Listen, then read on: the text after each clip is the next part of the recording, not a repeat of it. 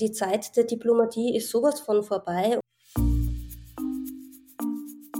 Wenn alle Frauen auch nur drei Stunden lang nichts tun würden, würde alles zusammenbrechen. Feminismus bedeutet für mich ein Bewusstsein für die Herrschaftsverhältnisse und innerhalb dieser Herrschaftsverhältnisse das Erkennen der Diskreditierung der Frau.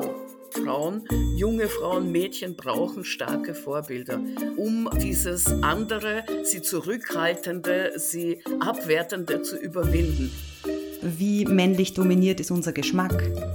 Ich würde mir wünschen, dass Männer verstehen, dass sie, damit die Welt eine gleichberechtigtere wird, ihren Beitrag leisten müssen. Hallo und herzlich willkommen bei Große Töchter. Ja, ich werde euch an der Stelle nicht wie sonst erzählen, wie ihr diesen Podcast supporten könnt und was das überhaupt für ein Podcast ist und so weiter und so fort. Das ist an der Stelle überhaupt nicht wichtig, nicht angesichts des Themas, das wir heute besprechen. Es geht nämlich um Diskursverschiebungen, die stattgefunden haben in den letzten Tagen und Wochen in klassischen Medien, in sozialen Medien, in auch linken Kontexten.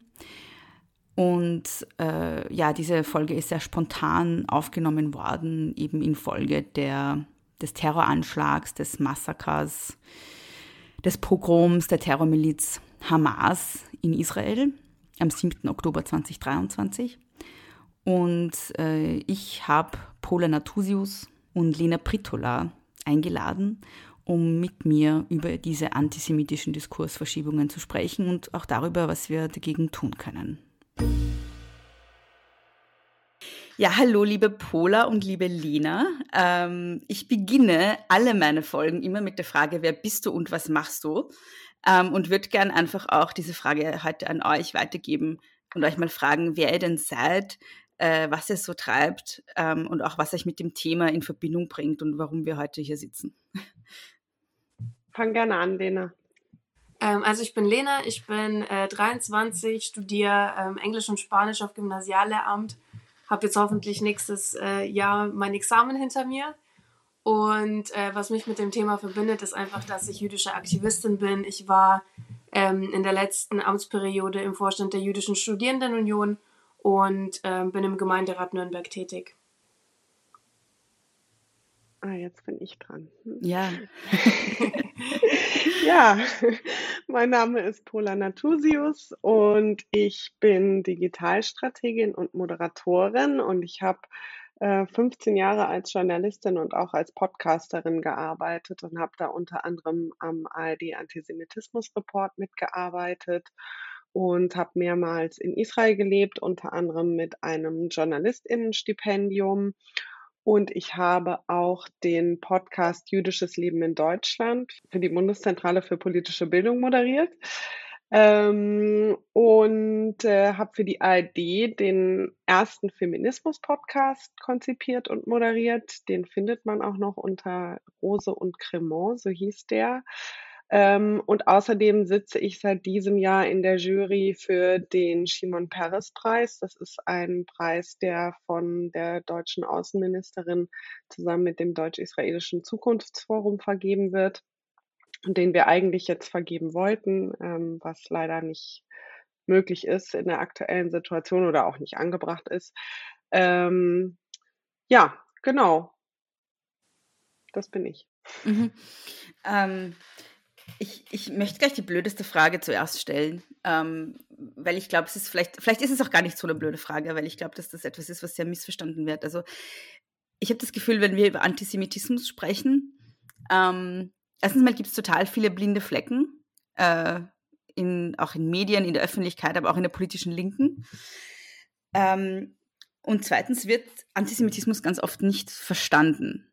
Ähm, sondern irgendwie so gedacht als eine Form von Rassismus.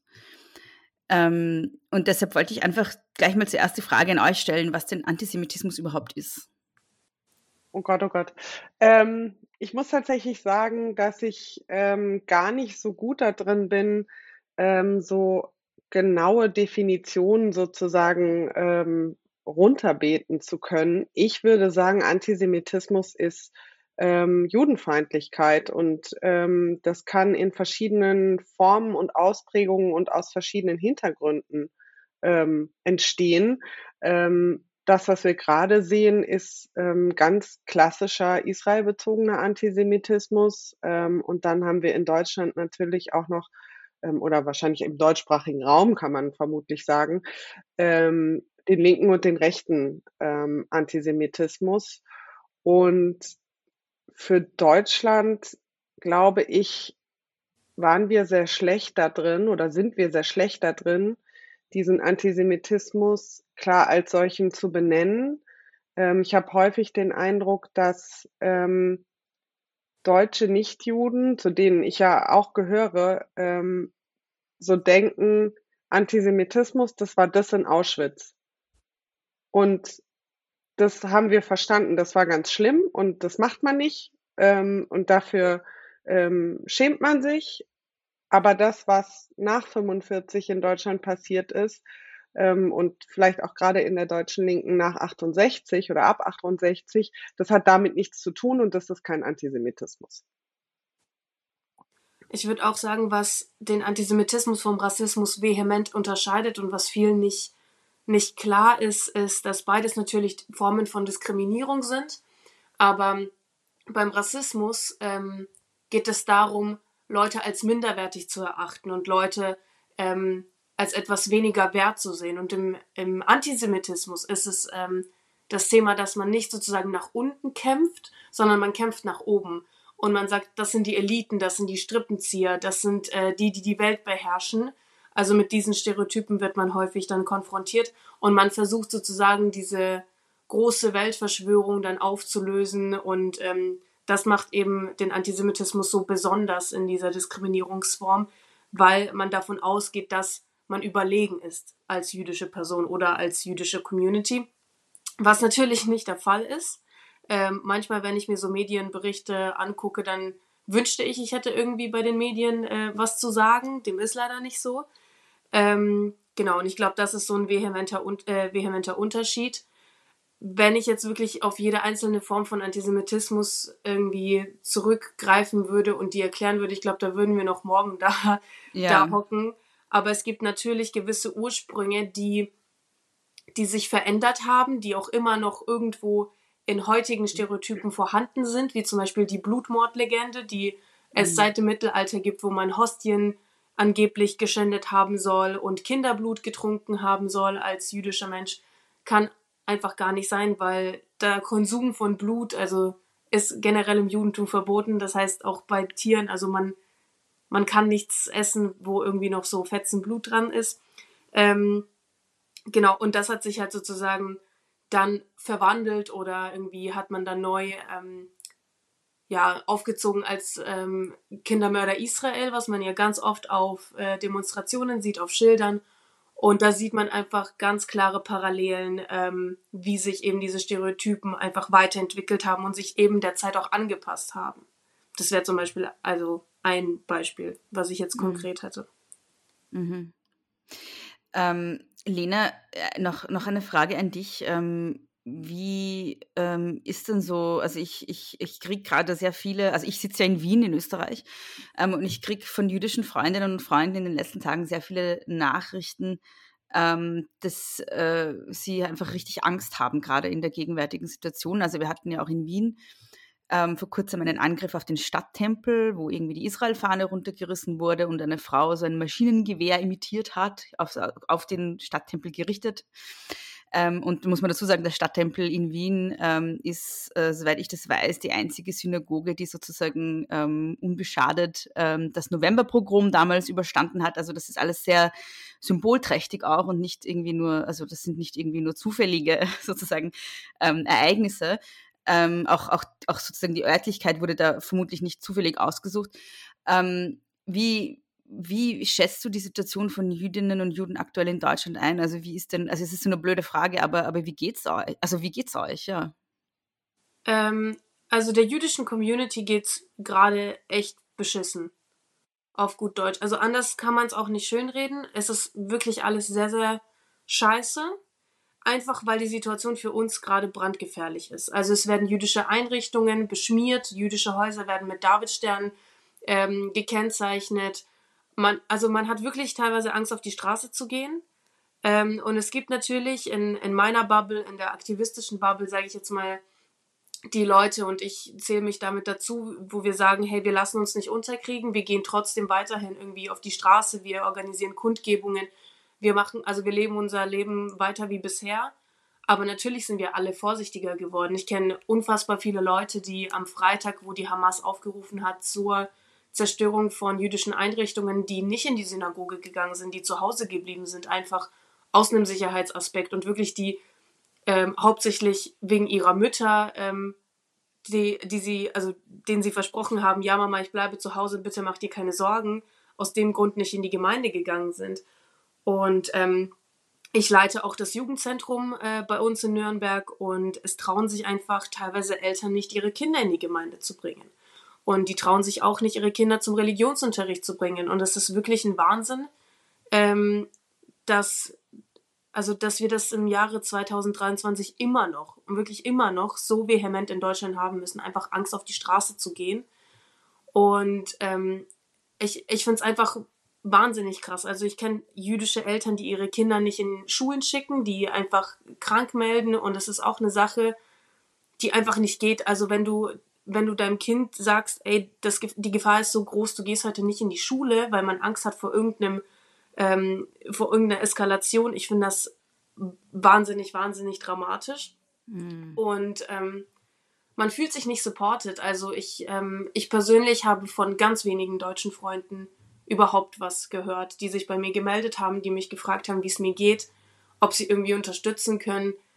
Ähm, aber von, von so ganz, ganz vielen, wo ich gedacht habe, so, ey, ihr wart doch die Ersten, die beim Iran zum Beispiel aufgestanden sind, die, die immer irgendeine Infokachel gepostet haben, bei, bei Black Lives Matter ganz vorne mit dabei waren, bei Love is Love und dann denke ich mir, und hier nicht und ich verstehe nicht, wieso ähm, wieso es genau bei Israel immer das Problem ist, dass man alles relativieren muss, dass man immer mhm. irgendwie Menschenleben äh, aufeinander aufwiegen muss. Und ähm, ich finde das wirklich schlimm und es fällt mir auch wirklich schwer, darüber zu sprechen, weil ich ja. es einfach so absurd finde und weil es mir einfach wirklich im Herzen wehtut. Und so geht es eigentlich den meisten jüdischen Leuten, die ich kenne. Das ist einfach verbunden mit sehr viel Schmerz, mit sehr viel Enttäuschung.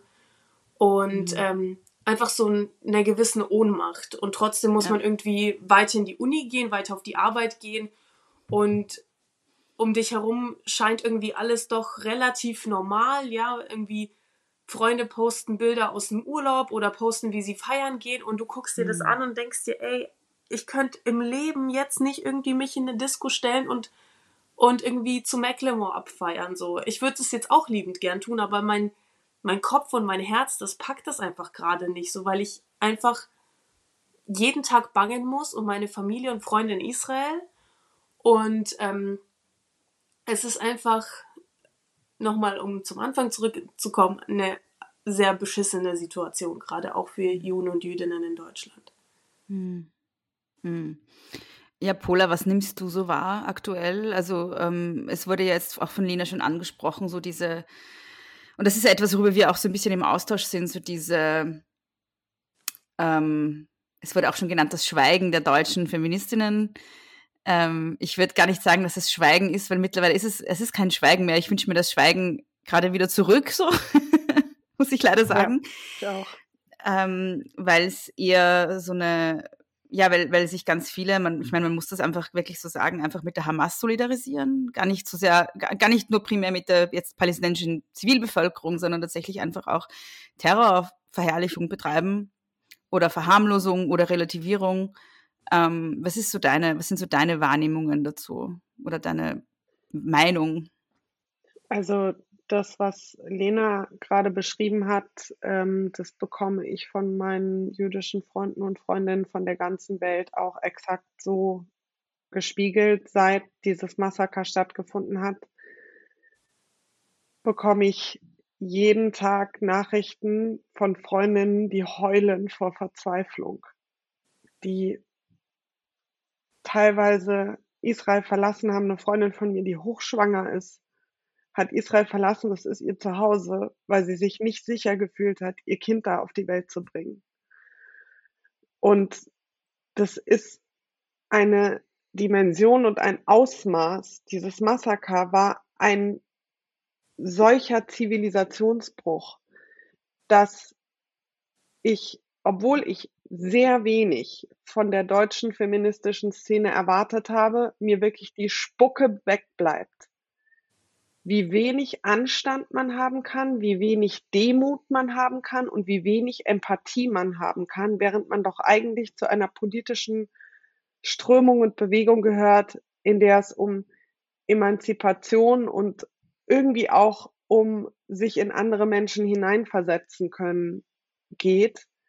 Und das, was ich da gerade beobachte, und ich wünsche mir langsam auch, sie wären einfach alle still, das ist eine intellektuelle Bankrotterklärung für den deutschen Feminismus. Das ist, ich kann das wirklich nicht mehr anders betiteln.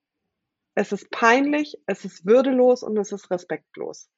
Ich will nur sagen, also ich finde zum Beispiel auch die ähm, Leute, die, die, ich will gar nicht sagen, die sich solidarisieren, sondern die wirklich, die wirklich versuchen, irgendwie so objektiv wie möglich gerade über diese Situation zu berichten, ähm, soweit es geht und wirklich auch sehr gute Beiträge liefern, wie zum Beispiel Düsen Tekal, ja, ähm, was für einem Hass diese Menschen ausgesetzt sind, das ist wirklich, da, da läuft es mir einfach den Rücken runter.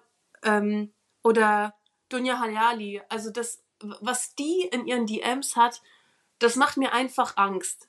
Das macht mir einfach Angst. Das sind nicht jüdische Menschen, die einfach nur ihre Solidarität ausdrücken für zivilistische Opfer und die wirklich gerade so einem Shitstorm in den Kommentaren, in den DMs ausgesetzt sind, wo ich mir denke, es, es tut mir wahnsinnig leid, dass die Menschen, die sich solidarisieren, so einen Hass abbekommen und wirklich teilweise auch Morddrohungen bekommen, dass die sich vielleicht nicht aus dem Haus trauen. Und da merke ich einfach jedes Mal, wie, wie, wie mutig das eigentlich von denen schon ist, dass sie sich solidarisieren. Und ähm, ja, also das finde ich einfach total krass. Ich wollte das nur kurz, nur kurz sagen. Mhm. Ja, also ich, ich, ich muss sagen, ich, ähm, ich bin auch total, also ich glaube, es ist nicht nur eine, eine intellektuelle Bankrotterklärung, es ist auch eine menschliche Bankrotterklärung. Ja, ja, absolut. Und es ist ein, es ist ein Moment, in dem einfach sich breite Teile dieses Aktivismus einfach wirklich nur als Performance entlarvt haben. So. Ähm, und ich muss auch dazu sagen, ich, ähm, ich, ich habe irgendwie so ein bisschen, also ich, ich, ihr merkt auch, ich, also ich bin selber irgendwie so in, in so einer Fassungslosigkeit gefangen, ähm, obwohl ich selber überhaupt nicht betroffen bin, ja, aber ich finde es einfach total schwierig, einen geraden Satz herauszukriegen im Moment. Ja. Man gräbt sich das so eine Fassungslosigkeit die ganze Zeit, weil man halt einfach sieht, wie Menschen, die man für klug gefunden hat, vielleicht sogar, oder die, die man irgendwie geschätzt hat, ähm, äh, ja, mehr oder weniger klug halt, ne? Ähm, aber die, die halt ähm, wirklich den größten Unsinn und die größte Unmenschlichkeit von sich geben. Und ähm, ich, ich habe irgendwie in so einer, offenbar irgendwie eine Blase gelebt, äh, wo ich gedacht habe, dass Antisemitismus nicht mehr so ein Riesenproblem ist. Und ich habe in den letzten zehn Tagen, sind es mittlerweile schon ein bisschen mehr als zehn Tagen, ähm, einfach äh, gesehen, was da so sich verborgen hat unter der Oberfläche und was jetzt irgendwie losbricht. Und ich bin einfach so dermaßen erschüttert. Und weil du, Lena, gesagt hast, das ist für Menschen, die nicht betroffen sind, schon schwer, was zu sagen. Ich kann, ich, also ich, ich, ich, ich schreibe sozusagen auf Instagram seit dem Massaker drüber und, und versuche irgendwie eine Stimme zu sein. Ich kann mir nicht mal ausmalen, was Jüdinnen und Juden gerade trifft. Also schon wenn ich, wenn ich mir meine DMs anschaue, das ist irgendwie wahrscheinlich so ein Zehntel davon und ich bin nicht mal selber betroffen, ja, dann denke ich mir so, was, das kannst doch einfach, es ist doch unfassbar, in welcher Welt wir leben, so. Ja, also ich muss sagen, mich, ähm, mich überrascht das aber ehrlich gesagt auch eigentlich nicht. Also ich bin von dem Ausmaß entsetzt, aber ich habe ich hatte, glaube ich, keine Illusion, wie sehr Antisemitismus auch gerade in dieser intersektionalen Feminismus-Bubble drinsteckt. Das hat sich in den letzten Jahren, finde ich, schon abgezeichnet. Es gab, glaube ich, keine Anlässe, dass das so richtig rausgebrochen ist, aber wenn man sich alleine da angeschaut hat, wer mit wem rumhängt, sich assoziiert sozusagen, ähm, dann waren da immer wieder Leute, die sich mehrfach antisemitisch geäußert haben, Menschen, die eine ganz, ganz klare Nähe zu Islamismus haben, mit denen da ähm, gekuschelt wurde quasi, ähm, oder Minimum sich nicht klar distanziert und abgegrenzt wurde. Und wenn man sich anschaut, auf diesen ganzen Veranstaltungen und keine Ahnung, wir networken hier, wir gehen dahin und so weiter. Es war immer eine ganz bestimmte Bubble. Und da ging es in diesem Intersektionalismus auch nicht unbedingt um Antirassismus, weil auch diese Bubble zum Beispiel ja immer erklärt hat, Rassismus gegen Weiße gibt es nicht und damit antislawischen Rassismus komplett ausgeblendet hat. Es war immer eine bestimmte Bubble und so grotesk das klingt, ich kann das nicht anders formulieren, da ging es irgendwie gefühlt schon um Haut, Hautfarbe. Und das war der zusammenbringende Nenner. Und da haben ähm, zum Beispiel Menschen, die von antislawischem Rassismus betroffen waren, keine Rolle gespielt. Und Juden und Jüdinnen haben da auch keine Rolle gespielt. Und zwar durch die Bank weg über Jahre. Und es war bei Feministinnen so, es war aber auch beispielsweise bei so Organisationen wie den neuen deutschen Medienmachern so, dass immer wieder die Veranstaltungen und alles, was da so stattfand und mit wem man so rumhing, dieses Muster hatte. Und das finde ich, muss einem schon mal zu denken geben, wenn man immer erklärt, ja, man ist ja so intersektional und ja, alle sollen sich angesprochen fühlen. Und es ist völlig klar, dass da eine riesige Leerstelle ist. Und auch auf Hinweise, und es gab ja durchaus auch mal kleinere Debatten darüber, sich nichts getan hat. Also da kann man eigentlich nichts anderes vermuten, außer dass das Absicht ist. Und wenn man sich jetzt anschaut, was in den letzten Tagen und Wochen aus dieser Community rausgebrochen ist, was für ein Hass, was für eine Verachtung, was, was für auch für eine Arroganz. Ja, ja, das ist eine, Entschuldigung, dass ich unterbreche, aber das war für mich auch so schreckend zu sehen, ja, diese Überle also auch noch mit so einem Überlegenheits Gestus. Ja, so. ja, wahrscheinlich, weil sie einfach heilfroh waren, dass mal jemand quasi bei ihnen den Stöpsel gezogen hat und sie alles, was sie immerhin geschafft haben in den letzten Jahren einfach für sich zu behalten, jetzt endlich mal loswerden können. Und es ist einfach nur widerlich.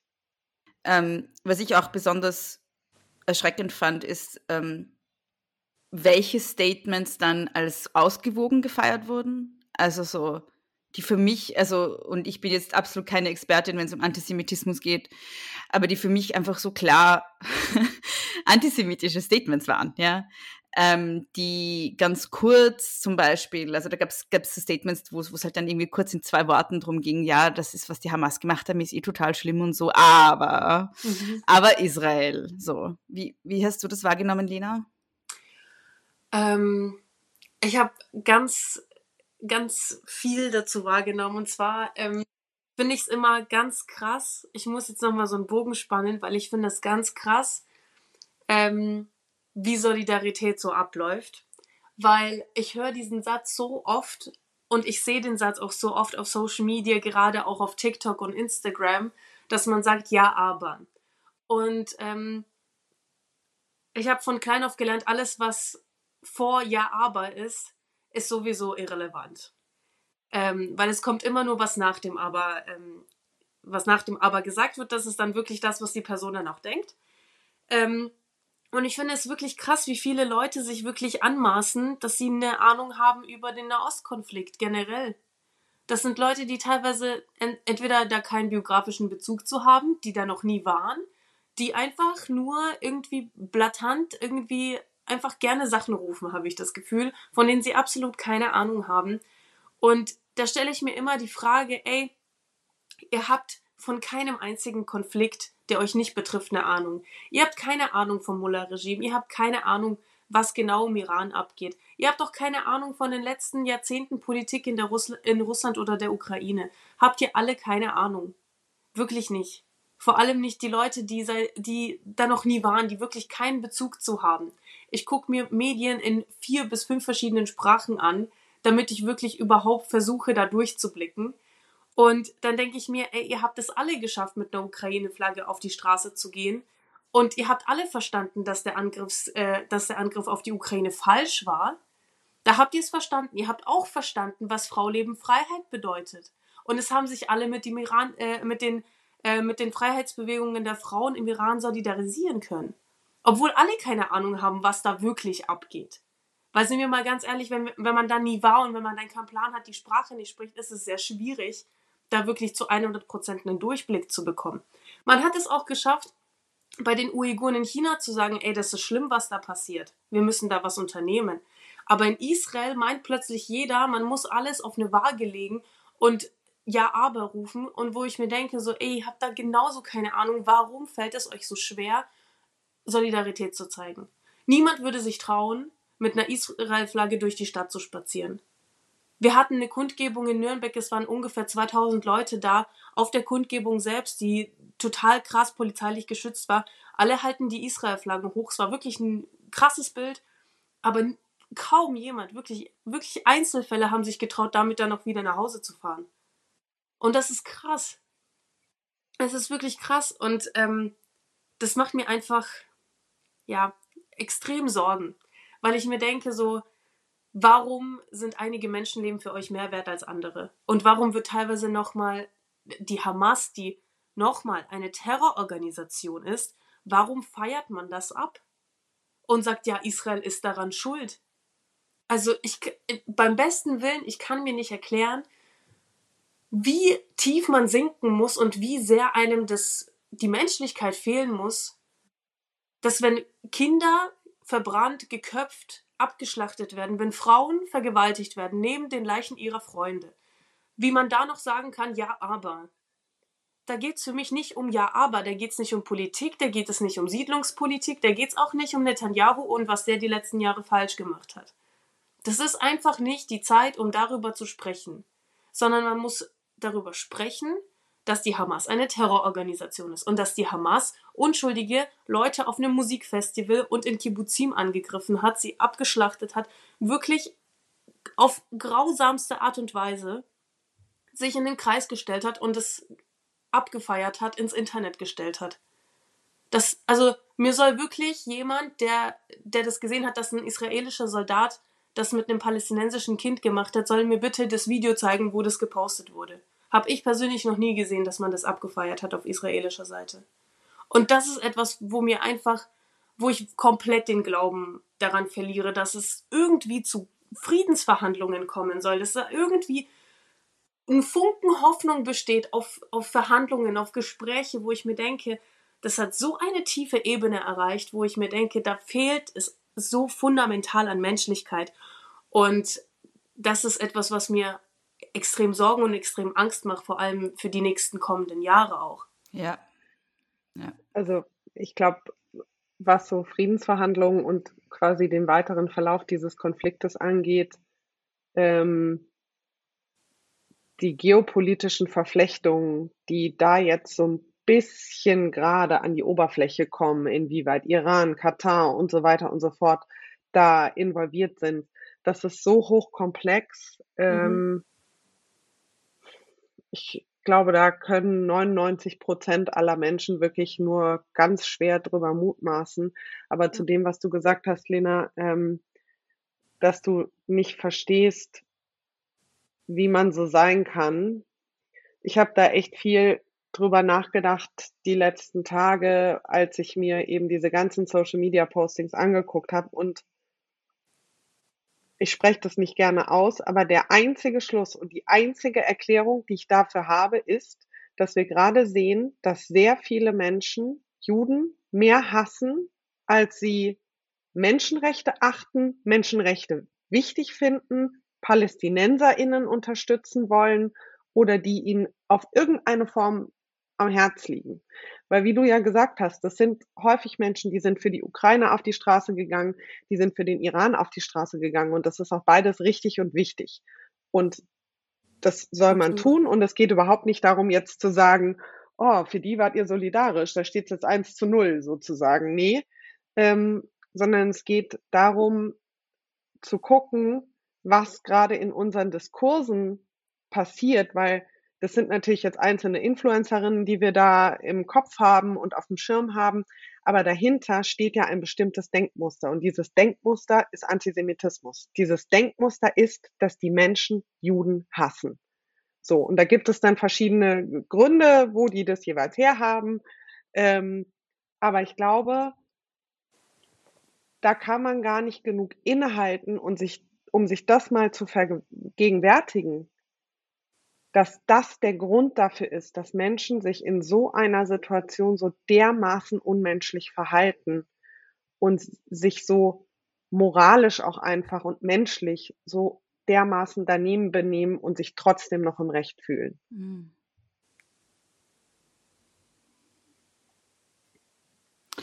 Ja,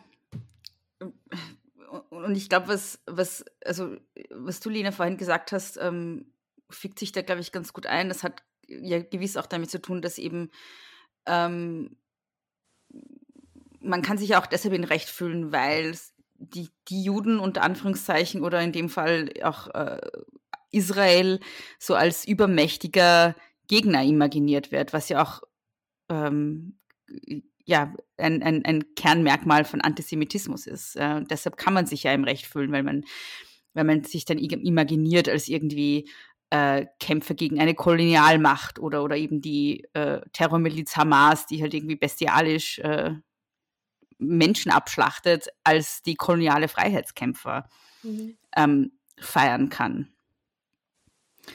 Ähm, Lena, was sind denn so die, wenn, wenn wir uns jetzt diese Diskursverschiebungen ansehen in den letzten Tagen, was ist dir da besonders aufgefallen? Ähm, also mir ist aufgallen, dass ähm, Leuten es weniger darum geht, ähm, über palästinensische Zivilisten zu sprechen, sondern mehr um den Antisemitismus, um den irgendwie nach vorne zu preschen, irgendwie äh, Juden und Jüdinnen für alles verantwortlich zu machen. Also, und ich meine wirklich nicht Israel, sondern Jüdinnen und Juden dafür fertig zu machen, weil auch wenn man unter einem Beitrag kommentiert hat, dann wurde man auch irgendwie abgestempelt als ja, du nimmst das Land weg und du äh, bist selber daran schuld. Und ich denke mir nur, äh, ihr, habt, ihr habt den Schuss nicht gehört, ihr habt das Problem nicht verstanden. Ähm, und ich denke mir einfach, dass, ähm, dass es wirklich, also vielen Menschen fällt es gerade schwer, überhaupt etwas zu dem Thema zu posten oder sich zu solidarisieren oder generell irgendwas zu machen oder zu sagen zu dem Thema, was ich vollkommen verstehe. Ähm, aber da würde ich mir einfach wünschen, dass Leute sich wirklich erstmal so einen richtig krassen Faktencheck zu ähm, irgendwie geben, bevor die irgendwie Sachen im Internet verbreiten. Es kursiert gerade auf Social Media wahnsinnig viel Propaganda. Ähm, vor allem auf TikTok. Also wirklich, wenn man sich da fünf Minuten in den Livestream hockt, da hört man so viel antisemitische Verschwörungsmythen und Theorien, dass es wirklich ähm, dass, dass mir die wirklich die Haare dazu Berge stehen, ja. Also ähm, das ist wirklich, wirklich krass. Und man kann irgendwie als Einzelperson, wenn man das meldet, kann man da auf TikTok nichts erreichen. Auf Instagram genauso. Die Kommentare werden nicht ähm, gefiltert, die werden irgendwie kaum gesperrt und es ist wirklich ein wahnsinniger Kampf, also auch total unter der Gürtellinie, ähm, der sich auf Social Media abspielt ähm, weil es natürlich immer einfacher ist, irgendwie als anonymer Nutzer dann irgendeinen Beitrag, ähm, unter einem Beitrag was zu posten, als sich irgendwie persönlich ähm, face-to-face äh, damit irgendwie auseinanderzusetzen mit einer wirklich jüdischen Person. Ähm, ich finde, dass, dass das total krass ist, wie in welches in welche Position und in welches Licht man Israel rückt ähm, und dass man komplett vergisst, ähm, was die anderen Länder eigentlich da auch vielleicht zu sagen oder nicht zu sagen haben. Und das finde ich total enttäuschend. Ähm, man vergisst ganz oft, dass die Hamas eine gewählte Regierung ist in Gaza. Und als gewählte Regierung bist du dafür zuständig und bist, da, bist dazu verpflichtet, deine, auf deine Bewohner, auf deine Zivilisten zu achten und sie zu schützen. Du bist dazu verpflichtet, sie mit Strom und Wasser auszu, ähm, auszustatten und bist dazu verpflichtet, ihnen Sicherheit zu gewähren. Was nicht gegeben ist, wenn Waffen in Krankenhäusern oder in Schulen äh, gelagert werden. Das ist einfach, das ist einfach so. Wenn man seine eigene Zivilbevölkerung als Schutzschild nutzt, dann muss man, dann muss man wirklich darauf, also man muss einen Fokus darauf legen, man muss das berichten, man muss, das, man muss die Tatsachen einfach beim Namen nennen. Mhm. Ähm, warum? Da, ja. Darf ich nur ganz kurz das noch, also ich, ich, ich will das nämlich nur ganz kurz erklären, auch für die ZuhörerInnen, weil ich glaube, das wissen viele tatsächlich einfach nicht, weil das auch in dieser ganzen Propaganda untergeht, ja. ähm, dass die Hamas Waffen und militärische Mittel oder wie auch immer man das nennen soll, ganz konkret in der Nähe von Zivil Zivileinrichtungen, also Schulen, Kindergärten, Krankenhäusern lagert, damit sozusagen Israel quasi dazu gezwungen ist, dort ähm, anzugreifen, um diese, um diese Munition zu zerstören. Was man, das ist das, was in Kriegen passiert. Ja, man sollte erstmal militärische Einrichtungen natürlich angreifen und nicht Zivilisten. Aber die Hamas macht das konkret dort, wo Zivilisten sind, ähm, um einfach konkret zu ja, dafür zu sorgen, muss man sagen, dass möglichst viele Zivilisten sterben, was dann wiederum eine Munition ist im Propagandakrieg gegen Israel, auch im Westen so. Und wo man ja Hab ganz kurz auch noch ähm, ergänzen muss, dass wir auf der einen Seite ein Land haben, ähm, Israel, wo die Pressefreiheit grundsätzlich gegeben ist. Sie ist nicht perfekt, mhm. aber sie ist grundsätzlich gegeben. In Gaza kann man davon ausgehen, dass es keine Pressefreiheit gibt und dass alles, was da irgendwie rausgeht, durch quasi einen Hamas-Filter gegangen ist. Das heißt, man kann auch nicht die Nachrichten aus Gaza einfach so als eine Nachricht nehmen, mhm. sozusagen. Als wäre das sowas wie, als käme es aus Stockholm, New York oder Wien, sonst ja. woher. Ja, ja. es ist ja. nicht dasselbe. Und trotzdem wurde sogar von der New York Times eine, eine Meldung der Hamas äh, übernommen und dann irgendwie per Push-Notification millionenfach in die Welt rausgesendet. Ne? Also ja. das ist ja auch eine Situation, mit der wir konfrontiert sind, dass nicht nur auf Social Media Propaganda übernommen wird, sondern von Qualitätsmedien, ne? sogenannten in dem Fall. Ja, muss man ich wirklich glaube sagen. einfach, ja. dass, dass das gerade einfach so extrem ähm, sensibel ist und alle irgendwie als erstes die neuen ähm, Updates irgendwie verbreiten wollen, dass man fälschlicherweise, und ich finde, es ist wirklich fatal, dass man die, dass man keinen Faktencheck macht und dass man sich vielleicht auch gar nicht informiert, woher kommt jetzt überhaupt diese Zahl oder diese, dieser Fakt in Anführungsstrichen. Ähm, und habe ich mir überhaupt diese Quelle angeguckt. Ich glaube, da sind einfach viele total nachlässig und ähm, das ist wirklich gerade für so, einen, für so einen emotionalen Konflikt, das ist einfach fatal. Wo ich mir aber auch die Frage stelle, was ist denn jetzt mit den anderen Ländern? Warum kommt denn da keine humanitäre Hilfe? Aus Jordanien, aus Ägypten, aus, äh, aus dem Iran, der das, ähm, der die Hamas natürlich vehement mitfinanziert. Also da, da frage ich mich auch, okay, dann geht es euch aber nicht um die palästinensischen Zivilisten. Tut es nicht. Weil dann geht es euch darum, einfach nur Israel schlecht darzustellen, damit die ganze Welt was gegen Israel und demnach auch gegen jüdische Menschen hat. Und das ist etwas, was, ähm, was einfach so klar zu durchschauen ist. Also wirklich, es ist so klar zu durchschauen, äh, worum es der Hamas geht. Der Hamas geht es nicht um ein freies Palästina. Der Hamas geht es nicht darum, dass, ähm, dass, dass man eine Zwei-Staaten-Lösung hat. Ich glaube, das ist etwas, was viele, viele, viele nicht verstehen. Der Hamas geht es nicht um Free Palestine, denen geht es nicht um Palestine Lives Matter, absolut nicht. Es gibt Hamas-Offiziere, äh, die wirklich wahnsinnig, wahnsinnig reich sind, in Protzwillen leben, die, nicht, die sich nicht mal in Gaza befinden und dass, dass das Geld bei der Bevölkerung gar nicht ankommt. Und ich finde, das ist, das ist ein Problem, was viel zu selten thematisiert wird, was viele Menschen gar nicht auf dem Schirm haben, sondern dann heißt es immer Freiluftgefängnis und aber ähm, Israel, aber Israel, aber auf, auf die eigene Regierung sozusagen in Gaza selbst wird gar nicht geguckt. Und das halte ich einfach für fatal. Ja, ich finde das vor allem also jetzt in dem Zusammenhang, über den wir sprechen, wirklich fatal. Ähm, wir sehen ja, dass das unter anderem, wie so häufig, auch ein Krieg gegen Frauen ist. Also wenn man sich anschaut, wie die Hamas bei diesem Massaker Frauen geschändet, vergewaltigt, gedemütigt, zerfetzt und verschleppt hat, und dann der deutschsprachige Feminismus nichts Besseres zu tun hat, als sich auf deren Seite zu stellen. Wo, also zumindest in meiner Auffassung von Feminismus, ist Feminismus etwas, was Emanzipation anstrebt, was ein emanzipiertes Leben anstrebt. Das bedeutet ein Leben, wo ich die sein kann, die ich sein möchte, wo ich ähm, nicht irgendwie unter Unterdrückung, äh, struktureller Diskriminierung und so weiter leiden muss oder so wenig wie möglich ähm, und eben selbstbestimmt sein kann.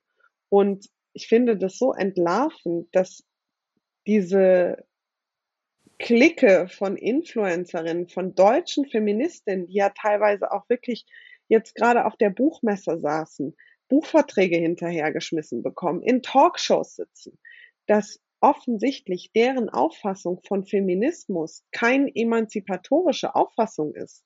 Die haben offensichtlich kein emanzipatorisches Verständnis von dem, was sie da propagieren, sondern also mein Eindruck ist, dass der neben dem Antisemitismus, der sich da Bahn bricht, der Gedanke ist, man hat an der Seite der Unterdrückten zu stehen und wenn es um Israel geht, dann ist Israel immer der Unterdrücker und die anderen sind immer die Unterdrückten.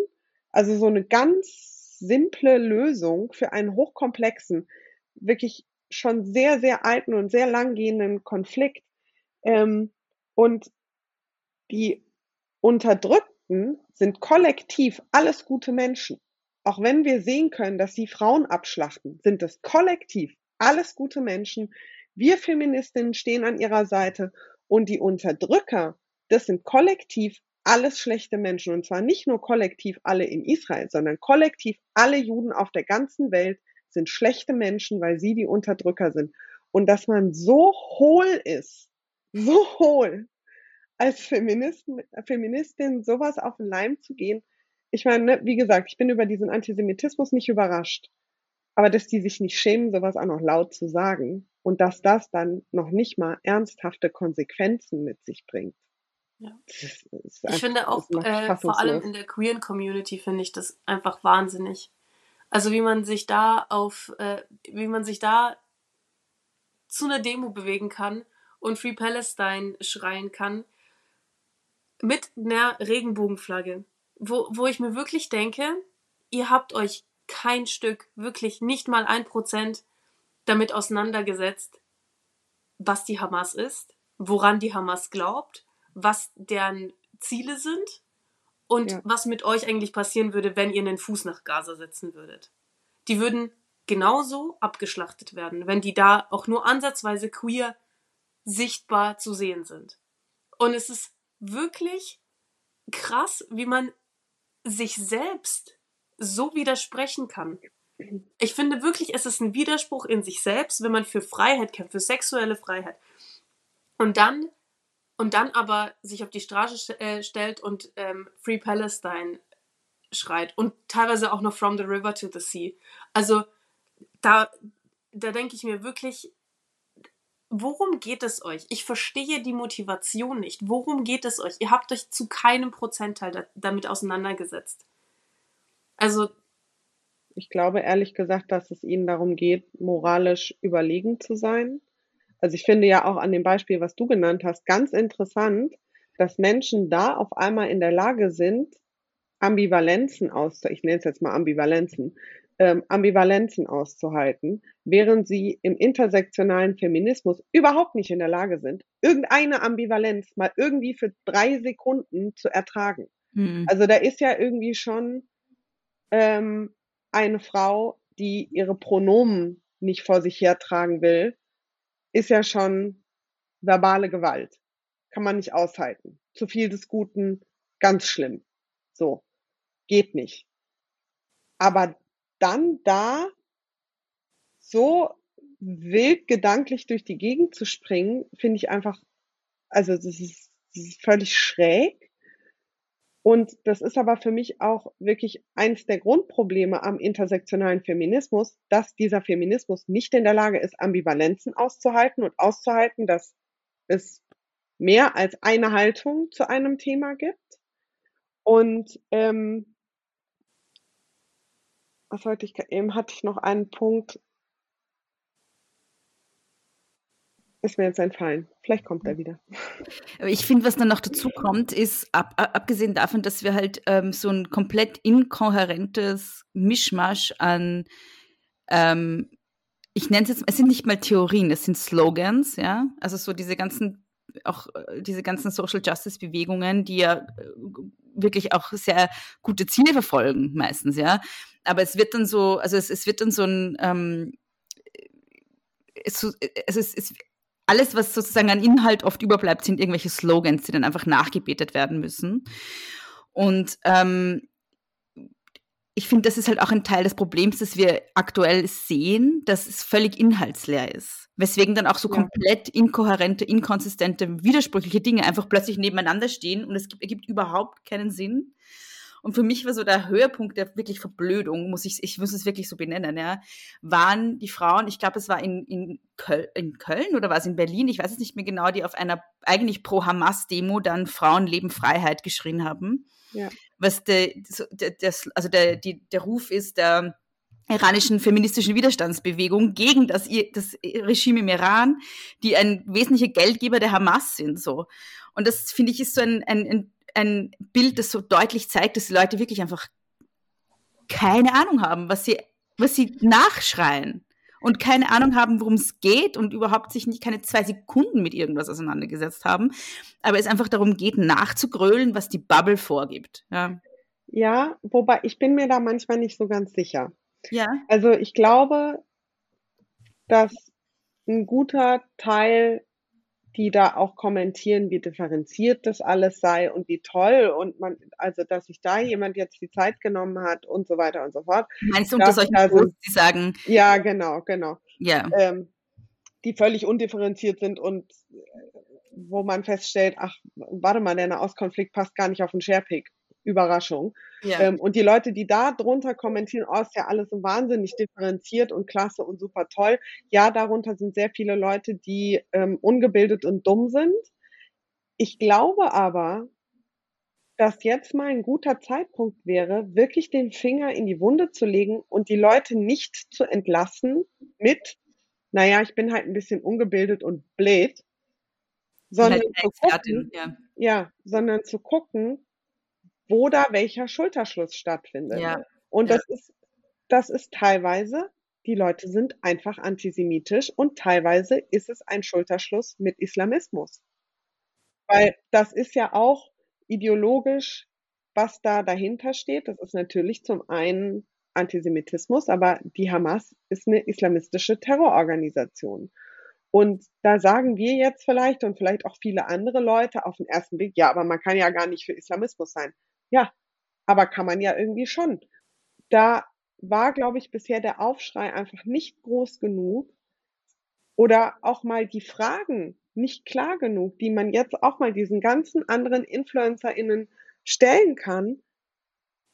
Wo stehst du denn da? Wo ist denn deine Abgrenzung? Von wem grenzt du dich ab und von wem nicht? Und wenn man dann ins Straucheln kommt, würde ich mal sagen, ist es schon echt mal ein schlechtes Zeichen. Weil ich bin in der Lage, mich klar von Islamismus und von Antisemitismus abzugrenzen. Und diese intersektionale Bubble, die ist sonst auch sehr gut in der Lage, sich von Dingen abzugrenzen, Sachen zu canceln und Haltungen und Meinungen als absolut unmöglich darzustellen. Aber da kriegen sie es nicht hin. Und mir ist es, wie gesagt, ein bisschen zu leicht, einfach zu sagen, naja, die sind halt doof. Ich glaube, dass die das wollen und dass die genau wissen, was sie da tun. Ja, ich glaube, so habe ich das auch gar nicht gemeint mit, die sind halt doof. Ja, aber es ist halt, ähm, es ist, glaube ich, eine Mischung aus ähm, eben dieser theoretischen Inkohärenz, mhm. Ähm, dieser Mimifizierung von Politik und aber auch so ein, also ich glaube, man kann sich auch sehr leicht verstecken hinter, ich will halt, dass sich alle vertragen. Also das ist ja so der Grund hinauf in ganz vielen diesen Posts ist, so, es kommt mir vor wie so ein Kind, das irgendwie so die, die, die, die, die Hände auf die Ohren legt und sagt, können sich bitte alle vertragen, während ähm, völlig die politischen Dimensionen ausgeblendet werden und auch so die also es ist halt was, wohinter man sich verstecken kann, hinter diesem, ich bin so ein guter Mensch, ähm, ich möchte halt nicht, dass, dass Krieg, dass, dass Leute Kriege führen. So. Ich sage das jetzt mal, ich sage das mit Absicht jetzt zu banal, ja. Weil das ich ist glaub, ein gutes Bild, sorry, äh, das ist ein gutes Bild mit dem Kind, weil ich nämlich auch schon ganz häufig das Gefühl hatte, dass solche Diskussionen auch irgendwie infantilisiert werden. Die werden so runtergebrochen, Ja. dass du wirklich denkst, sag mal, habe ich es hier mit erwachsenen, gebildeten Menschen zu tun oder mit einem Dreijährigen? Und das ist nach meiner Beobachtung, ich meine, ich bin keine Psychologin, ne, aber ich habe häufig das Gefühl, ähm, dass die das machen, weil sie so überfordert sind damit, mit ihrer eigenen Position, mit der Komplexität dieses Konflikts, mit der Komplexität der Debatten, die da gerade passieren und auch mit den schrecklichen Bildern, dass sie das so infantilisieren, statt einfach zu sagen, ich habe keine Ahnung und ich bin überfordert, ich halte jetzt einfach die Klappe. Ich, ich würde an der Stelle gern noch ähm, ähm, nochmal auf das Thema Israel zu sprechen kommen, weil ähm, ganz oft dann ja eben so äh, von Leuten, die sich mit dem Thema noch wenig beschäftigt haben, auch so die Frage kommt, ja, aber kann man denn Israel denn für nichts kritisieren, ohne dass man sofort als Antisemitin bezeichnet wird? Du lachst, aber es ist was, was ich sehr oft höre, ja. Ja, ja. Ähm, was würdest du dazu sagen, Lena? Und, und warum, warum ist Israel-Kritik so oft eigentlich Antisemitismus? Oder wie erkennt man das überhaupt? Also es ist eigentlich sehr einfach. Eigentlich ist es wirklich sehr einfach. Ähm, aber ich fange mal damit an, dass Israel-Kritik an sich äh, als Name schon sehr, sehr besonders ist, weil wir haben keine Russland-Kritik. Wir haben Mhm. keine Iran-Kritik. Also den Begriff als, als solches gibt es nicht. Es gibt den Begriff nur in Bezug zu Israel, also diese Israel-Kritik, ja. Ähm, es ist in Ordnung, ähm, Israel zu kritisieren. Es ist in Ordnung, jede Regierung von jedem Land zu kritisieren. Ähm, es Tun ja auch viele Israelis, ne? Also, Genau, auf jeden Fall. Also wer sich die letzten Monate so ein bisschen damit beschäftigt hat, was in Israel auf den Straßen los war, äh, mit der Justizreform und wie viele Leute da auf die Straße zum Demonstrieren gegangen sind, einfach weil sie für eine äh, Demokratie kämpfen. Ähm, es ist ziemlich einfach zu sagen, wo beginnt dieser Antisemitismus bei dieser Kritik und wo ist diese Kritik auch vielleicht legitim. Die, diese Kritik wird dann antisemitisch, wenn man die, den Staat Israel dämonisiert, delegitimiert oder doppelte Standards anwendet. Dämonisiert ist zum Beispiel, weil man sagt, Israel ähm, sind die Kindermörder Israels, das sind die Teufel, das sind die ähm, krassen irgendwie Dämonen, die irgendwie ähm, alles beherrschen und ähm, Gaza kontrollieren und ähm, also wirklich wortwörtlich einen Dämon aus Israel machen, ja. Ähm, delegitimieren ist, wenn man das Existenzrecht des Staates Israel abspricht, wenn man sagt, from the river to the sea. Das ist delegitimierend, weil from the river to the sea heißt, oft, also geografisch heißt es einfach, es gibt kein Israel mehr. Ähm, und ja, das ist natürlich antisemitisch.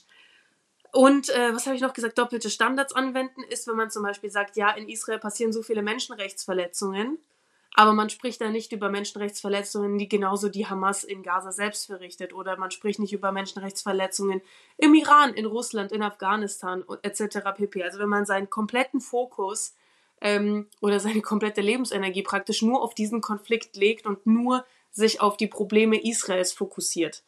Ähm, das ist äh, auch antisemitisch. Und mit diesen 3Ds, das ist auch, der 3D-Test ist von Nathan Scharansky entwickelt worden, ähm, kann man sehr gut eigentlich abschätzen, was ist Antisemitismus und was ist eigentlich legitime Kritik. Es ist vollkommen in Ordnung zu sagen, ey, ich finde, dass äh, Netanyahu als, äh, als Regierungschef sozusagen einen schlechten Job macht und äh, dass ich absolut nicht mit dem politisch übereinstimme. Man kann auch sagen, ey, ich mag persönlich die Siedlungspolitik nicht und ich finde das nicht richtig und ich finde das nicht gut. Das ist alles total valide. Aber solange man, äh, sobald man dann anfängt zu sagen, ähm, Israel ist eigentlich äh, die zweite Shoah, nur jetzt passiert das halt den Palästinensern, das ist erstens faktisch falsch und zweitens begibt man sich dann auf so ein Niveau, was einfach absolut nicht zu vergleichen ist mit der Shoah. Wenn man die Shoah relativiert, ist schon mal das nächste große Problem.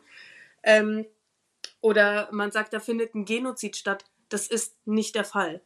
Und ähm, wenn man solche Falschinformationen einfach tätigt, dann ist das antisemitisch, weil dann geht es einem nicht darum, irgendwie für Menschenrechte zu kämpfen, sondern dann geht es Leuten wirklich darum, einfach den Staat Israel für alles Übel dieser Welt sozusagen verantwortlich zu machen.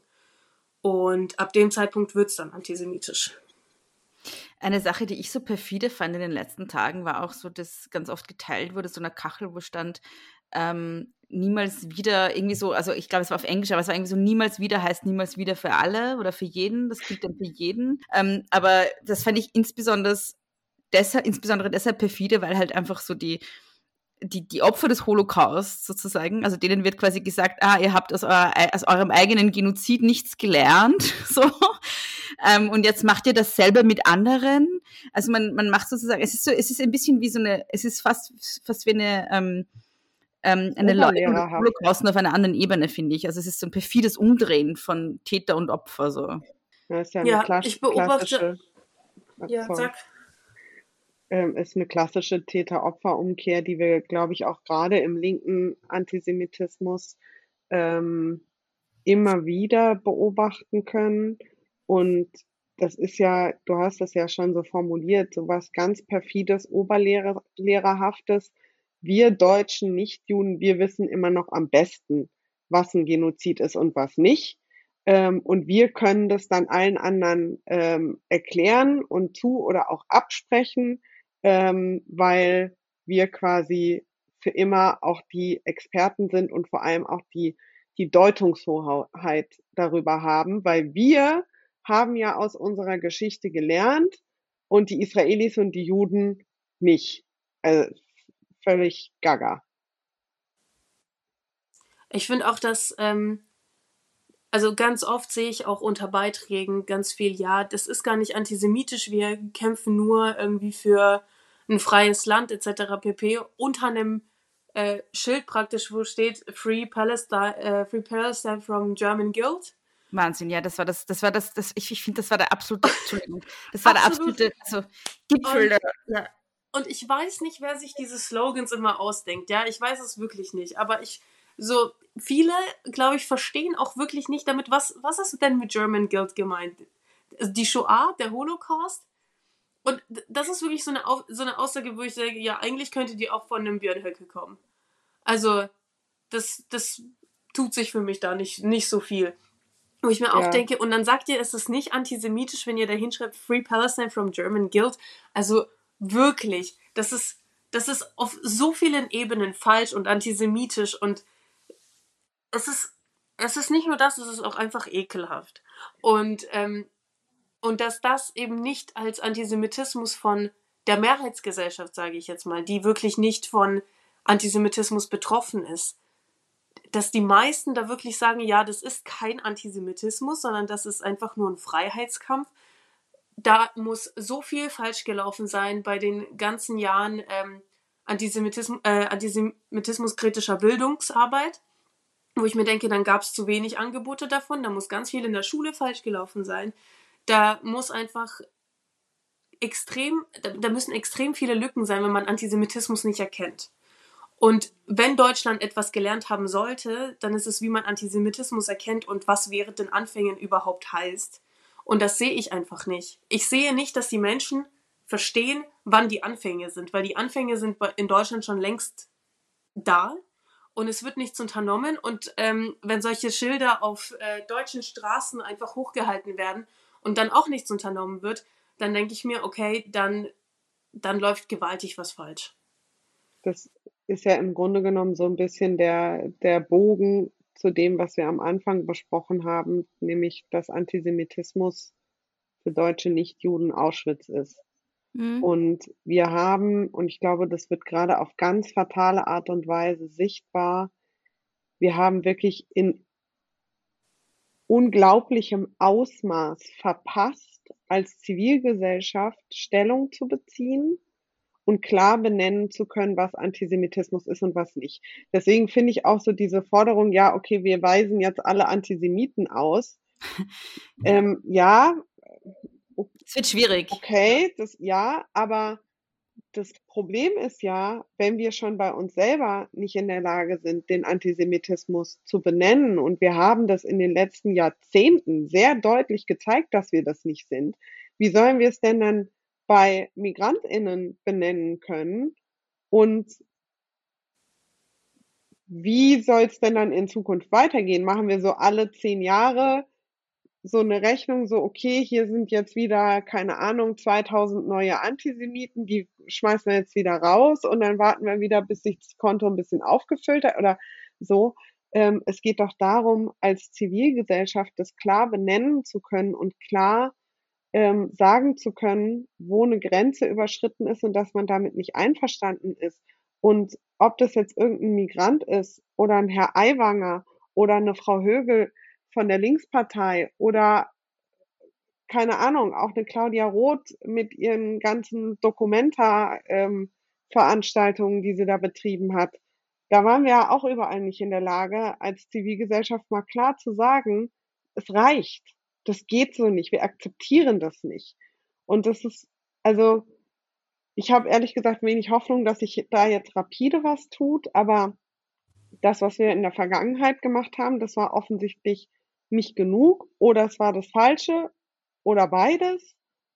Aber wenn wir das ernst meinen mit einer historischen Verantwortung und diese historische Verantwortung halt über das, was bis 45 passiert ist, hinausgehen soll, dann muss sich da wirklich ganz radikal was ändern. Und dann müssen wir als Zivilgesellschaft das so, sozusagen für uns neu definieren. Und vielleicht schafft es dann auch die Feminismusbubble. Ich finde, dass, dass Pola das eigentlich sehr, sehr gut zusammengefasst hat. Also was ich, was ich halt auch, ich habe jetzt gerade mein Handy aufgemacht und das erste, was ich sehe auf Facebook ist, ähm, in Berlin hängt so ein, ähm, so ein Bild, wo, wo ganz viele Palästinenser ähm, in diesem Denkmal stehen für die ermordeten Juden. Mhm. Und darunter steht ähm, Genocide is Genocide, wo ich, wo ich mir auch denke, ey, also Shoah-Relativierung heute zu diesen Zeiten ist einfach auf allen Ebenen widerlich. Also es ist widerlich. Ähm, ich kann euch das Bild gerne mal zeigen. Mhm. Das sehen jetzt die Leute, die zuhören, nicht, ja, aber nicht, ja. ähm, einfach Relativierungen auf, auf wirklich auf jeglichster Ebene, die ich seit Tagen auf Social Media sehe und irgendwie jedes Mal, wenn ich mein Handy öffne, ist da immer irgendwas Neues dabei, wo ich jedes Mal wieder denke, hey Leute, so dumm kann man nicht sein. So verrückt kann man nicht sein. So, so antisemitisch kann man nicht sein. Und jedes Mal kommt irgendwas Neues, wo mhm. ich mir immer wieder denke, okay, nee, ich schließe jetzt sofort einfach die App wieder, weil ich kann mir das wirklich nicht geben. Es ist, es ist einfach extrem gefährlich und extrem schlimm, was passiert. Und die, die es gerade am meisten abbekommen, sind die jüdischen Leute in Deutschland. Mhm. Und das perfide daran ist ja auch, und das haben wir ja auch bei diesen Influencerinnen ähm, beobachten können, ist abgesehen von dem wirklich völlig unangebrachten und extrem peinlichen Ich, ich, ich, ich, ich, ich, ich, ich, ich. Ah ja, übrigens ich. Und ich war, ja, ich, ich, ich. Und ich bin und so traurig ich. und ja. Ich bin ganz traurig und ich muss jetzt erstmal ein Selfie von mir machen, wie ich ganz traurig weine. Ja, guess what? Ich habe seit diesem Massaker auch jeden Tag geweint jeden Tag, weil ich einfach Angst habe um Freundinnen, Angst habe, dass die am nächsten Tag noch am Leben sind. Es würde mir im Traum nicht einfallen, ein Foto von mir zu machen, wie ich um meine Freundinnen weine und es auf Social Media zu stellen. Anyways, also neben dieser ganzen Ich-Abfahrt kam ja dann erwartbar, aber auch sehr schnell dieser Turn aus dieser ja wirklich winzig kleinen Antisemitismusdebatte ganz, ganz, ganz schnell eine Rassismusdebatte zu machen und zu sagen, ja, aber das Wichtigste ist jetzt, dass ähm, da jetzt ähm, es keinen antipalästinensischen Rassismus geben darf. Ja, also ehrlich gesagt muss ich das nicht lange debattieren. Wenn ich halbwegs bei Trost bin, mhm. dann bin ich natürlich nicht für antipalästinensischen Rassismus. Aber darum geht es gerade nicht primär. Weil wenn wir uns angucken, wie rasant die Zahl von antisemitischen Übergriffen gestiegen ist in den letzten Tagen. Und vielleicht werden diese Statistiken einfach sehr gut unter Dach und Fach gehalten, aber ich habe vergleichbare Statistiken nicht über antimuslimischen Rassismus mitbekommen. Ähm, dann war das natürlich ein Massaker äh, mit antisemitischer ähm, Motivation und natürlich überträgt sich das auf den Rest der Welt und der Antisemitismus steigt. Und da müssen wir drauf gucken und da müssen wir sagen, das akzeptieren wir nicht und das, das ist einfach unerträglich sein muss für uns als Zivilgesellschaft, wenn Juden und Jüdinnen Angst haben müssen, rauszugehen und dann so perfide zu sein, zu sagen, ja, die drängen sich quasi so in den Vordergrund und das eigentliche Problem jetzt ist Rassismus. Das ist nicht nur blöd, es ist auch einfach überhaupt nicht zielführend, weil es bringt weder Juden und Jüdinnen was, noch den Menschen, die von Rassismus betroffen sind, weil es einfach zwei Seiten gegeneinander ausspielt und am Ende niemand gewinnen kann und das Ganze nur so, so ganz eklig polemisch hochgejazzt wird, ohne dass es am Ende eine wirkliche Lösung geben kann, sondern es ist im Grunde genommen so eine Opferpyramide, wo man so einen Stein rauszieht und oben drauf setzt und sagt so, und jetzt sind wir aber wieder oben drauf und wir sind ganz an der Spitze und am, und am allerwichtigsten. Und das ist, das ist, ja, es ist perfide und es ist überhaupt nicht gewinnbringend. Ich überlege jetzt, ob ich noch eine konkrete Frage hatte an euch. Ich glaube, ähm, ähm, ich glaube tatsächlich nicht. Gibt es noch irgendetwas, was ähm, ihr noch ich gerne... tatsächlich noch was. Ja. Ähm, und zwar ähm, würde ich gerne was zur Parallele sagen, beziehungsweise mhm. nicht Parallele, aber vielleicht Überschneidungen ähm, zum Krieg in der Ukraine und Judentum und Israel. Wir, ähm, und ich glaube, das ist den meisten auch nicht bewusst, ähm, über 95 Prozent der ähm, in Deutschland lebenden Jüdinnen und Juden kommen aus der ehemaligen Sowjetunion. Die Mehrheit davon aus der Ukraine. Und gerade für die Menschen, und ich gehöre da dazu, ich bin in der Ukraine geboren, ähm, ist es ein wahnsinniger Identitätskonflikt und auch ein Zugehörigkeitskonflikt, würde ich sagen. Ähm, man fühlt sich in Deutschland schon länger nicht mehr sicher. Nicht, nicht zu 100 Prozent. Ähm, das merken wir jedes Mal daran, wenn wir in die Synagoge gehen, dass wir von Polizei ähm, immer beschützt werden müssen.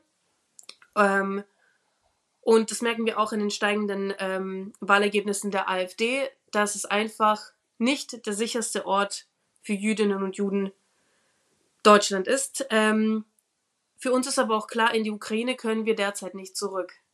Und für uns war Israel immer, wirklich immer so the last option, so, das ist, das ist die sichere Option. Falls wirklich alle Stricke reißen, falls was passiert, wir gehen nach Israel. Und das, und das sagen meine Eltern, das sagen äh, meine Freundinnen und Freunde. Einige sind auch schon ausgewandert, weil sie es einfach in Deutschland nicht mehr ausgehalten haben, aufgrund des Antisemitismus.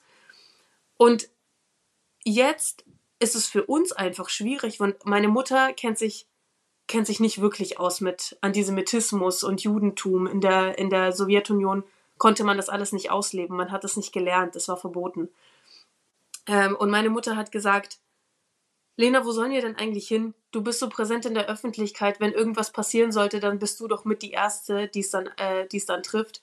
Wo sollen wir denn eigentlich hin? Man möchte uns doch nirgendwo. Wir können nicht zurück in die Ukraine. Und was sollen wir machen, wenn wir nicht nach Israel können? Und das ist wirklich eine eine Angst, eine wirklich existenzielle Angst um, um, um sein Leben, um das Leben seiner Kinder, die ganz viele Familien gerade haben, jüdische Familien. Und meine Eltern sind nach Deutschland gekommen, damit ich mein Judentum ausleben kann, damit ich sicher hier sein kann ähm, und damit ich auch die Möglichkeiten habe, meine Religion auszuleben, so wie ich es möchte. Ähm, und sie hätten sich niemals erträumen können oder sich jemals ausmalen können, dass in Deutschland ähm, mal wieder irgendwann mal ähm, Synagogen angeschmiert werden oder äh, Steine in Synagogenfenster geworfen werden, dass man mit Davidsternen jüdische Häuser kennzeichnet. Das ist für meine Eltern ist das der wahr gewordene Albtraum. Der wahr gewordene Albtraum. Und das ist etwas, was wirklich die jüdische Community seit dem Massaker wirklich beschäftigt und auf so eine unangenehme Art und Weise, wo man sich wirklich denkt, okay, wohin mit uns? Und das ist etwas, was ich eigentlich immer gesagt habe, hey, Deutschland ist mein Zuhause, Deutschland ist mein Land, ich bin hier groß geworden, ich studiere hier, ich arbeite hier, ähm, ich habe hier meinen, meinen Hafen sozusagen, das ist mein Zuhause. Und wirklich direkt als das Massaker angefangen hat, ich glaube zwei, zwei, drei Tage später, ähm, lag ich im Bett ähm, und habe wirklich angefangen, komplett in Strömen zu heulen, ähm, weil ich meinem Freund gesagt habe, ey, ich weiß nicht, wie lange das noch gut geht. Ich weiß nicht, wie lange das noch gut geht. Wirklich nicht. Ähm, und damit will ich mich nicht in eine Opferposition rücken oder sonst was, weil ich werde bis zum letzten Tag alles dafür tun, dass es eben nicht so weit kommt. Aber es sind einfach wirklich Bedenken, die man thematisieren muss und wo man, wo man wirklich sagen muss, ey, dass, dass Jüdinnen und Juden in Deutschland noch Angst haben, wirklich teilweise Angst haben, auf die Straße zu gehen, um Angst haben und wirklich Bedenken haben, ey, kann ich Kinder in diese Welt setzen? Das ist wirklich krass, weil jüdische, jüdische junge Leute in meinem Alter, ja, ich bin 23, die fragen sich so, ey, so in fünf bis zehn Jahren, eigentlich wollte ich heiraten, Kinder, vielleicht ist das jetzt nicht so eine kluge Idee. Weil wohin soll ich mit den Kindern hin? Und ich glaube, das ist etwas, was, was die deutsche Mehrheitsgesellschaft, die deutsche Politik, deutsche Medien extrem warnen sollte. Und wo ich wirklich hoffe, dass, dass dieser Appell oder dass diese, dass das irgendwo gehört wird, wo man sich wirklich dann zusammensetzt, die Köpfe zusammensteckt und wirklich sagt, okay, so, wir haben den Punkt erreicht, da reicht es nicht mehr mit Reden, da reicht es nicht mehr mit offenen irgendwie Bekundungen, das reicht nicht mehr mit irgendwelchen Gedenkzeremonien, sondern wir müssen Tacheles was machen. Tacheles. Ähm, und ähm, ich hoffe einfach, dass, dass schnell was in die Wege geleitet wird, sodass, ähm, sodass ich keine Bedenken haben äh, werden muss, äh, wo ich willkommen bin und wo ich sicher bin. Und ähm, ja, da, das, ist, das ist etwas, was, was ich glaube ich gerade einfach viel zu wenig im, im Raum steht, was wirklich die Ängste von jungen jüdischen Leuten oder jü äh, jüdischen Familien einfach in Deutschland selbst sind. Mir kam gerade noch ein Gedanke, da würde mich interessieren, wie ihr das seht, ähm, Lena, weil du gesagt hast, ähm, du möchtest dich nicht zum Opfer machen und du willst quasi alles geben, was geht. Ich habe bei diesem intersektionalen Feminismus oder zumindest bei diesen Personen, die zu dieser Bubble gehören, häufig den Eindruck, dass es, und da, das habe ich ja am Anfang auch schon mal erwähnt, dass deren Feminismusbegriff kein besonders emanzipatorischer ist, sondern einer, der sehr schnell in einem Opferstatus verhaftet bleibt. Also da geht es sehr viel um so Dinge wie Care Work, aber im Sinne von, die Männer machen immer zu wenig und wir ähm, gucken in die Röhre und es geht irgendwie kaum um Lösungsansätze. Und wenn dann jemand wie Männer Funk sagt, ja, dann verlass den Trottel doch einfach, dann kriegt sie einen Shitstorm. Ähm, und ähm, sehr viel um strukturelle Diskriminierung geht, die es gibt und sehr wenig da, also um Strategien, wie wir Frauen uns irgendwie daraus emanzipieren können oder sozusagen für uns emanzipatorisch das Beste rausholen können.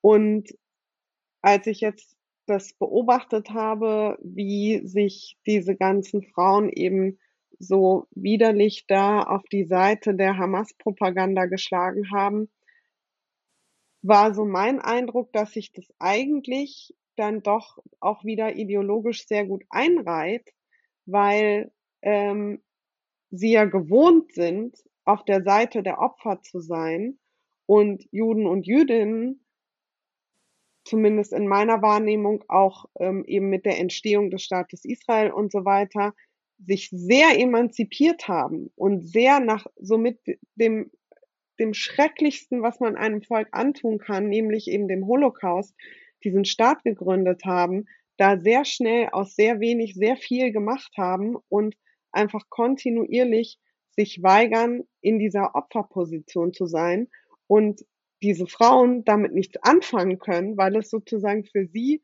zu emanzipiert ist und es leichter ist, dann auf die Seite derer zu, zu gehen, die in ihren Augen die Opfer sind. Ich weiß nicht, ob das irgendwie zu weit hergeholt ist, aber es waren irgendwie so meine, meine Gedanken dazu. Hm. Ist das nachvollziehbar mhm. für euch? Ja, also ich, ähm, ich glaube, ich habe ich hab, ähm, Also ich, ich glaube so die, die Frage, wie, wie emanzipatorisch ist der postmoderne Feminismus, das, da könnten wir eine ganze Folge dazu machen. Ähm, es wird, glaube ich, an der Stelle zu weit führen, aber ich sehe es in, in ich sehe es teilweise so wie du, teilweise aber auch nicht. Ja, also ich, ähm, ich stehe da so ein bisschen dazwischen, weil ich finde, dass es ähm, total wichtig ist, Strukturen zu kritisieren und, und, ja. und, und, gleichzeitig, also ich, ich finde, es ist so, es ist so eine ähm, ähm, ich, ich, ich glaube, wir brauchen im Feminismus eine, eine, eine Ausgewogenheit zwischen der Analyse von, von Strukturen, aber gleichzeitig auch ähm, ein emanzipatorisches Element, das uns ermöglicht, dass wir die Situation verändern. Und, das, und ich sehe es genauso wie du, dass das fehlt. Ja. Ja. Und, nee, da bin ich ähm, ganz bei dir. Und ob, wie das jetzt zusammen, zusammenhängt mit irgendwie so diesen antisemitischen Untertönen, die auch gar keine Untertöne mehr sind, sondern sehr offensichtlich.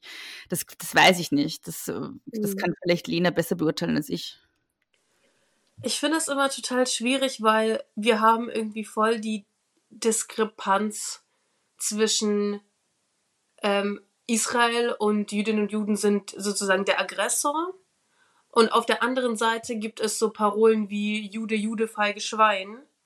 Ähm, und da denke ich mir, okay, feige, Opfer und gleichzeitig irgendwie Aggressor. Und es, das sind einfach Dinge, die passen nicht zusammen. Und deswegen, ähm, das, das trifft eigentlich auch sehr gut den Antisemitismus. Antisemitismus ist nämlich nie logisch.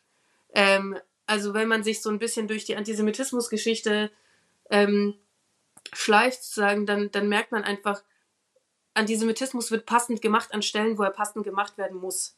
Wenn es darum geht, irgendwie Juden für die Pest verantwortlich zu machen, dann heißt es, die sind dreckig und die sind ähm, Schmarotzer und deswegen verbreiten sich Krankheiten schneller.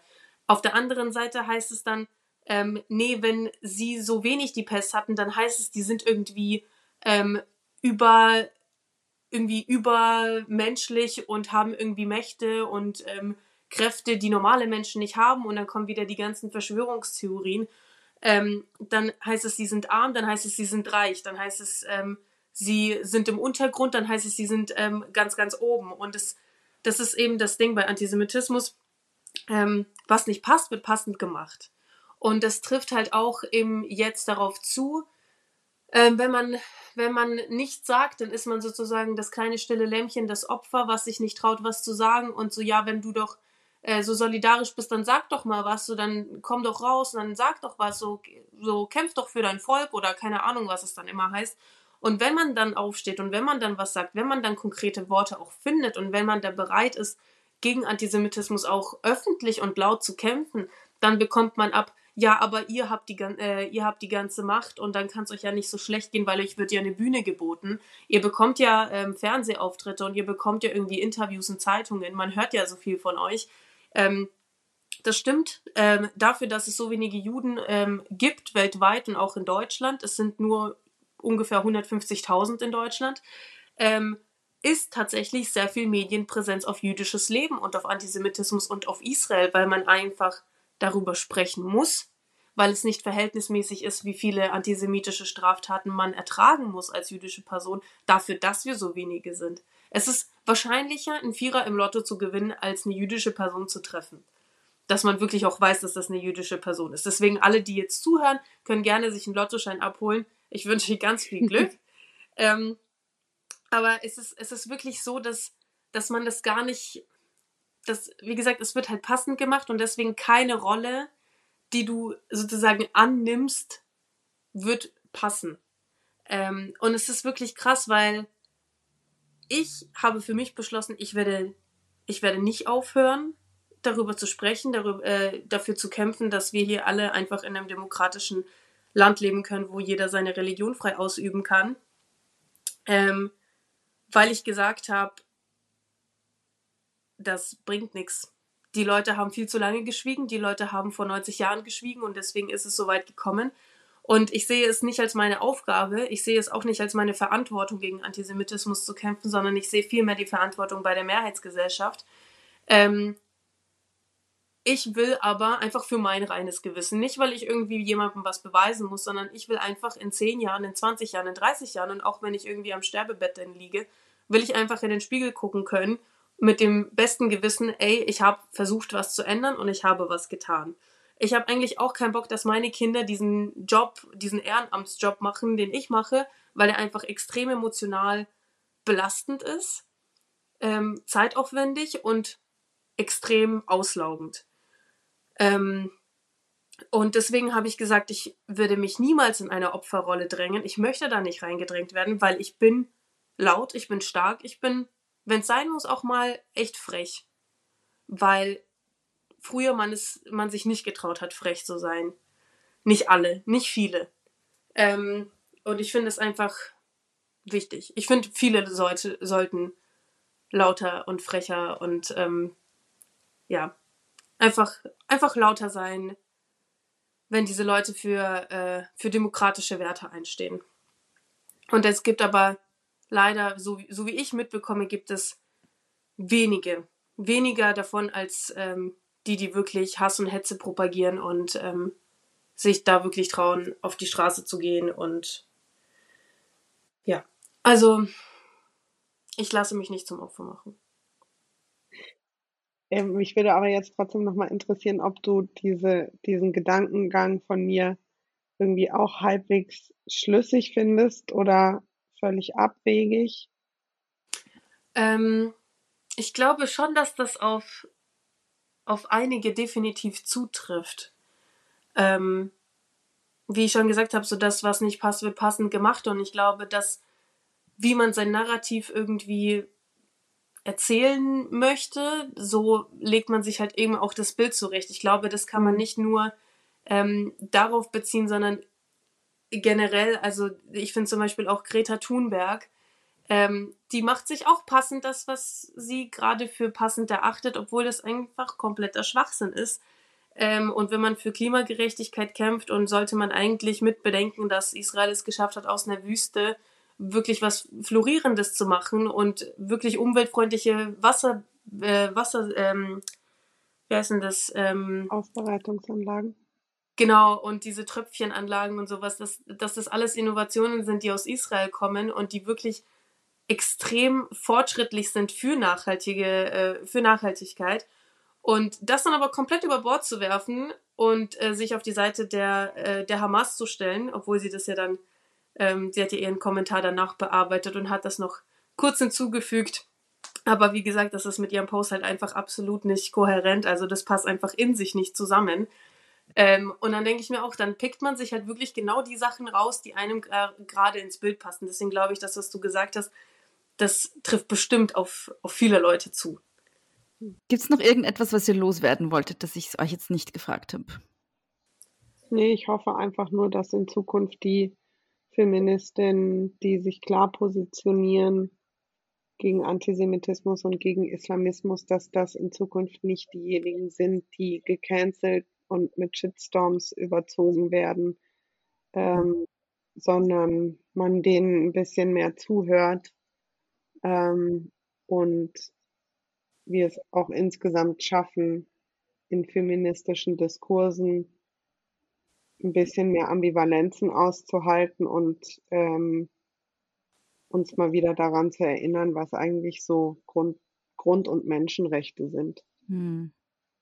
Ja, auf jeden Fall. Ich würde auch sagen, dass ähm, Faktencheck einfach gerade extrem wichtig ist und dass man wirklich aufpassen muss vor Social Media Propaganda und ähm, auch wenn etwas in einer wunderschönen Kachel antisemitisch dasteht, dann ändert das halt trotzdem nichts daran, dass es antisemitisch ist auch wenn es irgendwie in bunten Farben dann ausgeschmückt ist und eine tolle Schriftart dafür verwendet wurde, das macht die Sache halt nicht weniger antisemitisch. Ähm, und deswegen wirklich aufpassen, was, was man teilt und welche Quellen man nutzt. Ähm, weil die Quellen, die zum Beispiel, ich komme jetzt wieder auf Greta Thunberg zurück, die waren alles andere als objektiv, die waren alles andere als, ähm, als irgendwie hilfreich, sondern die waren teilweise hochgradig, wirklich hochgradig antisemitisch. Ähm, also wirklich aufpassen, wem man folgt, was man teilt. Ähm, und ähm, ja, fragt die eure jüdischen Freunde und Freundinnen, wie es ihnen geht, mhm. ob ihr denen irgendwie helfen könnt. Einfach fragen, wie es ihnen geht. Ich glaube, das hilft schon mal enorm. Und ja. Dann Dankeschön. Danke für eure Zeit und vor allem danke, Lina, dass du dir gerade jetzt auch, auch ähm, Zeit genommen hast, mit uns zu sprechen. Ähm, Ja, ja, danke. Danke. Danke dir auch, Bea. sehr gerne. Danke, dass ich da sein durfte. Vielen lieben Dank, Pola und Lina, für eure Zeit.